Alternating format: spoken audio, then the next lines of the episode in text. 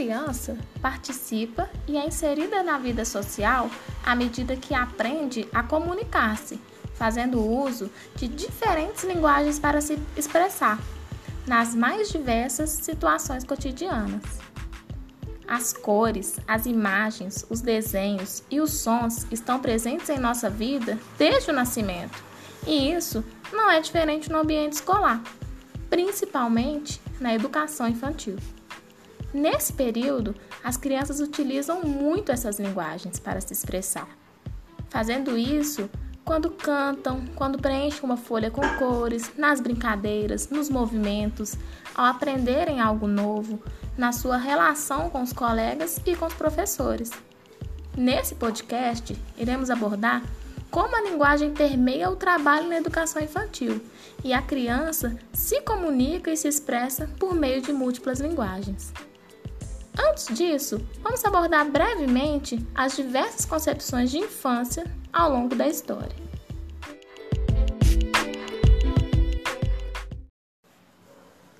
Na antiguidade clássica, a infância como etapa do desenvolvimento humano não existia, não havendo palavra que representasse esse conceito.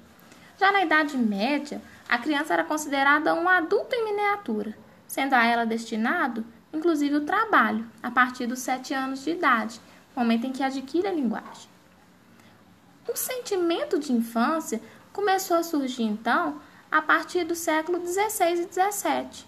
Primeiro, a partir da paparicação da criança e depois para a moralização por meio da educação. Mas só a partir do iluminismo o sentimento de infância é consolidado. Com o passar do tempo, o fortalecimento da produção em larga escala, o capitalismo, passa a ter como sua principal característica a industrialização. A revolução industrial permitiu a inclusão da mulher no mercado de trabalho e, assim, o surgimento de creches. Num primeiro momento, as creches e pré-escolas eram encaradas como um local para cuidar.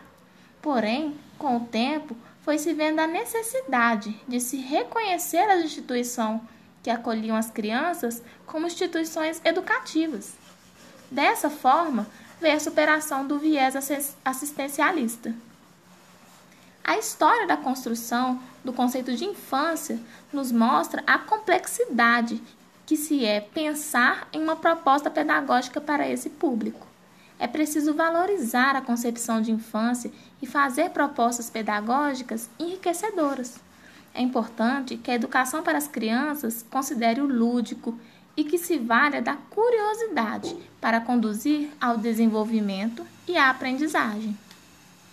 Nesse sentido, Piaget é um dos nomes mais influentes na educação. Esse biólogo buscou desvendar o processo de aprendizagem e do desenvolvimento infantil a partir da epistemologia genética. Para ele, a aprendizagem somente acontece quando existe uma situação favorável à assimilação do conhecimento.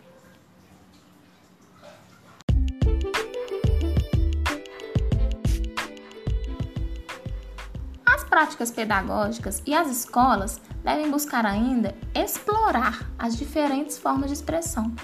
Desde a creche, a criança, no processo de descoberta do mundo, constrói e é construída pela linguagem seja nos gestos, no olhar, nos sons, na fala, nas diferentes entonações.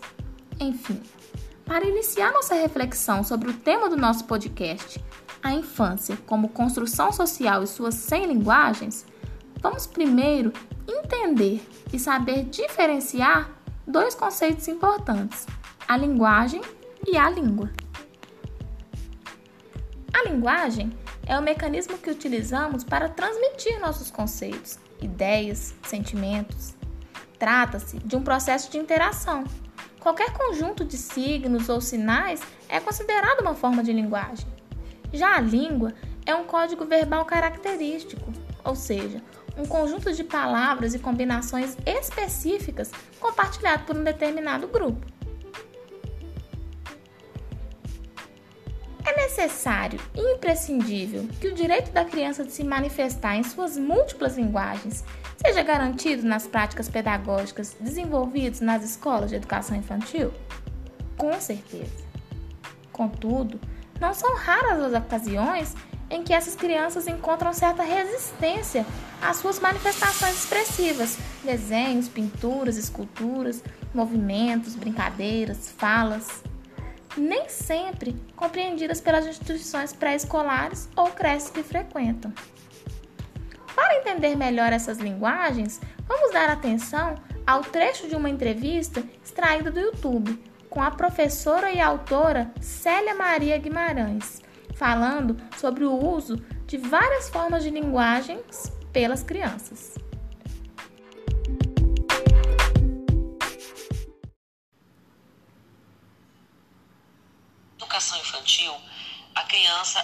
Age, pensa e elabora a informação para transformar em conhecimento diferentemente do adulto.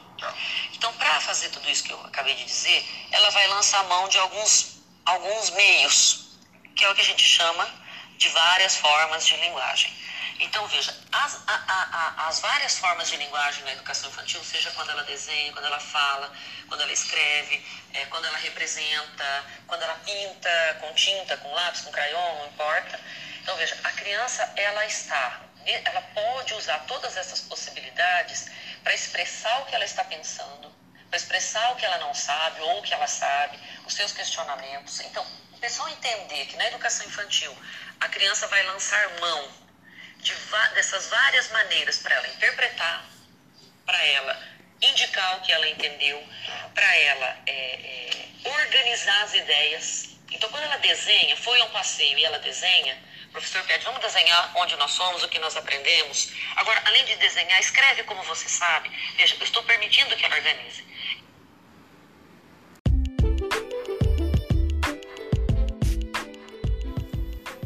As múltiplas linguagens são de fundamental importância, pois contribuem no desenvolvimento integral da criança, oportunizando a elas novas vivências, como se expressar melhor e explorar mais o ambiente no qual está inserido. As crianças precisam vivenciar novas experiências no espaço de educação infantil, ter oportunidade de desenvolver diferentes formas de sentir, pensar e solucionar problemas. Observem agora o que diz a especialista em primeira infância, terapeuta ocupacional Mariana Lacerda, em seu canal no YouTube, falando sobre as linguagens da criança.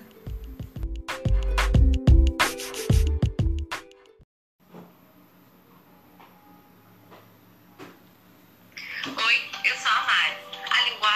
Forma comunicativa do pensamento e a criança comunica seus pensamentos de diversas formas. Loris Malaguzzi falava que a criança tem 100 linguagens. O número 100 é uma provocação, uma maneira de reivindicar que as crianças possam se comunicar e que suas linguagens sejam acolhidas e entendidas como igualmente importantes. Nascemos apenas para falar, ler e escrever. Cada criança tem infinitas formas de manifestação própria, ou seja, 100 linguagens comunicativas. Como adultos, cabe a nós observar, acolher e dialogar com as diferentes linguagens da criança e não deixá-las sem linguagem. Educação infantil vem buscando superar o entendimento de linguagem, considerando que a criança se comunica e se expressa por meio de múltiplas linguagens, de 100 linguagens, como escreve Loris Maraguzzi em sua poesia. Porém, não é apenas na escola que acontece o desenvolvimento da linguagem, ele se dá também fora do ambiente escolar. Para o construtivismo, por exemplo, a aprendizagem resultaria de um processo de construção individual do sujeito. Essa teoria aponta que o indivíduo, como aluno, participa ativamente do próprio aprendizado, através de experiências e interações constantes com o meio que está inserido. O socioconstrutivismo é uma abordagem da psicologia contemporânea, mais especificamente da psicologia da aprendizagem, começada com a obra de Vygotsky, para ele, a natureza humana só pode ser entendida quando se leva em conta o desenvolvimento sociocultural dos indivíduos. Desde o nascimento, o bebê, por exemplo, passa a integrar uma comunidade marcada por hábitos, gestos, linguagens e tradições específicas que orientam os rumos do desenvolvimento infantil, sendo ele como caminho para compreender o processo de desenvolvimento na infância durante a aquisição das múltiplas linguagens. Ouçam agora o professor Sérgio Ricardo falando das diversas formas de linguagem no ambiente escolar. Mas na escola sempre viva a gente procura trabalhar não só direcionando a linguagem oral e escrita, mas trabalhando também as linguagens artísticas, né? a linguagem visual, musical e até corporal, porque a gente tem essa atividade física também como uma forma de, de comunicação e expressão. As aulas de arte, especificamente, artes visuais, a gente procura trabalhar com as linguagens plásticas, é, que é pintura, desenho, escultura, desde os maternais né, entendendo que a criança nessa fase está adquirindo um repertório, então ela tem que explorar materiais, né, tintas, argilas, lápis de cor, giz, uma infinidade né, de, de materiais que a gente tem disponível, em diferentes suportes, formatos, tamanhos. Assim ela vai adquirir esse repertório que vai ajudá-la na leitura de mundo e também na leitura da obra de arte.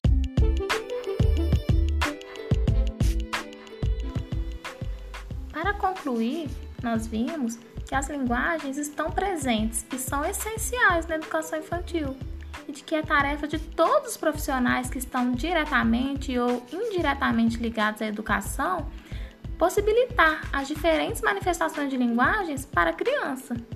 As formas de linguagens abordadas nesse podcast são bem instrutivas e possíveis no trabalho com a educação infantil, possibilitando uma série de novas vivências e experiências que ampliam o mundo das crianças.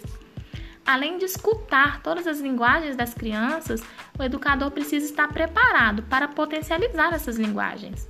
É fundamental que o professor utilize diversas estratégias a fim de formar um acervo de várias manifestações de comunicação. Para isso se tornar possível, ele precisa possuir sensibilidade estética, mas também requer um conhecimento da arte e das diversas linguagens por ela utilizadas, contribuindo assim para um pleno desenvolvimento da linguagem na infância.